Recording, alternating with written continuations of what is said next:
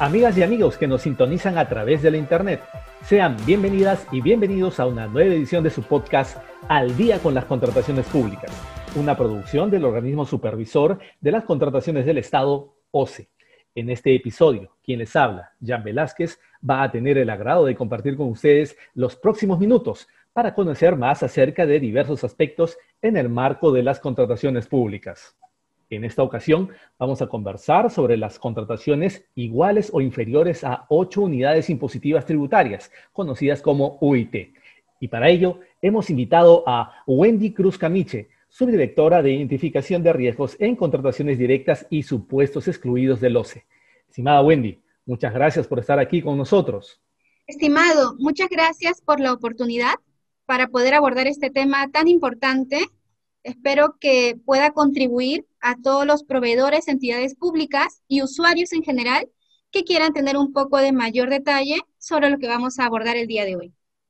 Muy bien, Wendy. Vamos a comenzar con esta pregunta. Justamente, ¿en qué consiste la exclusión de las contrataciones cuyos montos sean iguales o inferiores a ocho unidades impositivas tributarias? Es una pregunta muy interesante y te comento, la ley de contrataciones del Estado ha establecido taxativamente en el literal A del numeral 5.1 de su artículo 5 que aquellas contrataciones cuya cuantía sea igual o inferior a 8 UITs no se encuentran dentro de su ámbito de aplicación, pero sí sujetos a supervisión del OCE. Cabe señalar que este literal no es aplicable a las contrataciones de bienes y servicios incluidos en el catálogo electrónico de acuerdo marco. Sobre este último aspecto, bueno, resulta pertinente comentarte que las contrataciones de bienes y servicios que se encuentran en los catálogos electrónicos de acuerdo a marco deben efectuarse a través de dicho catálogo, independientemente de su cuantía.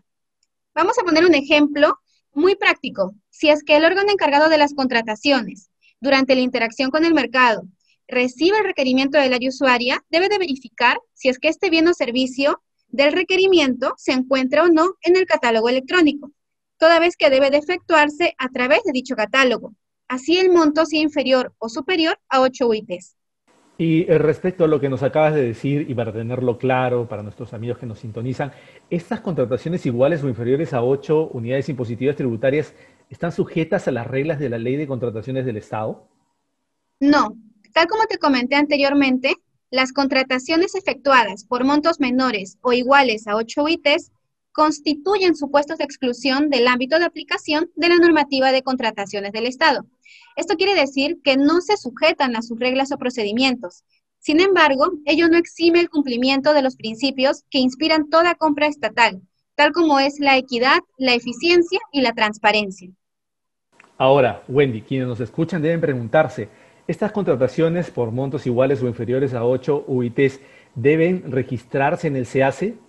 Sí, el numeral 14 de la Directiva número 3-2020 del OCE, vigente, regula las disposiciones aplicables para el acceso y registro de la información en el SEACE.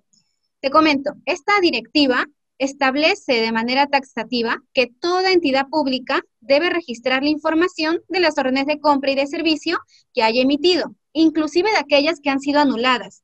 Y para esto debe de respetar el correlativo establecido por cada entidad. ¿A efectos de qué se publican estas órdenes de compra y de servicio? Pues es con la finalidad de poder transparentar de manera oportuna la información sobre dichas contrataciones. Y es por ello que el registro debe de efectuarse a partir del día siguiente de emitida la orden, siendo el plazo máximo de su registro hasta cinco días hábiles del mes siguiente. La misma directiva establece qué tipo de información tiene que registrarse en el SEACE. En esta plataforma electrónica tiene que publicarse los datos de la entidad, los datos de la certificación de crédito presupuestario o previsión de recursos, los datos de la orden de compra de servicio, los datos de la contratación que se está efectuando, la información que sustenta la elección del bien o servicio y del proveedor con quien se perfecciona el contrato, incluyendo el cuadro comparativo en caso la orden de compra u orden de servicio derive de una contratación a través del catálogo electrónico de acuerdo a marco y los datos del contratista. Adicional a todo lo que te he comentado, también es necesario tener en claro un punto, y es que esta información correlativa que debe de ser coherente con la información obrante en la entidad, correspondiente a las órdenes de compra y de servicio, debe de contener el monto total de la contratación efectuada, independientemente de si agrupa diferentes ítems. Y en este punto en particular también resulta pertinente este espacio para poder brindar una recomendación y es poder verificar que la información sea coherente con aquella correspondiente en las órdenes de compra y de servicio emitidas. Finalmente, ¿qué ocurre si una entidad pública no cumple con el registro de información en el SEACE? Es una pregunta muy interesante y te agradezco el haberla formulado. La directiva que te mencioné anteriormente, que es la directiva número 3-2020 del OCE vigente, dispone que el OCE efectúa revisiones de oficio sobre el cumplimiento del registro de información en el SEACE por parte de las entidades respecto a la información correspondiente a las órdenes de compra y de servicio. ¿Cómo es que esto se realiza? Pues bien, el OCE realiza de manera periódica la verificación del registro de esta información y va a publicar en el SEACE el listado de las entidades que estén incumpliendo las disposiciones establecidas en la mencionada directiva. Quiere decir el cumplimiento del plazo y la totalidad del registro de la información de estas órdenes de compra y de servicio. Dentro de las acciones de esta acción de supervisión, luego de transcurrido el plazo a que se refiere esta, esta disposición en la directiva, se prevé que si la entidad no ha cumplido con efectuar el registro de la información, es decir, no ha subsanado la omisión advertida, el OCE pone en conocimiento del titular de la entidad para que adopten las medidas correctivas y del órgano del Sistema Nacional de Control para las acciones que correspondan dentro del marco de sus competencias.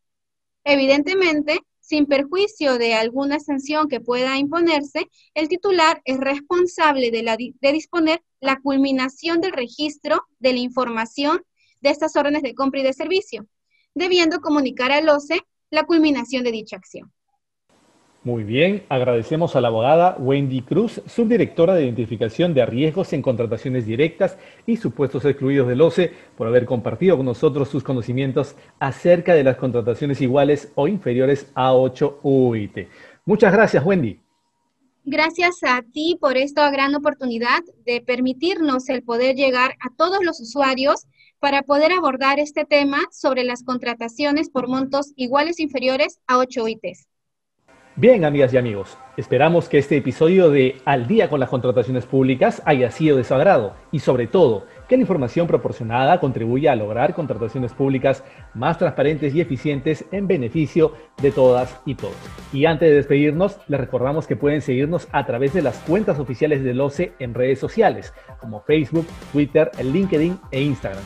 De igual manera, pueden encontrar nuestro podcast y todos sus episodios en YouTube y Spotify.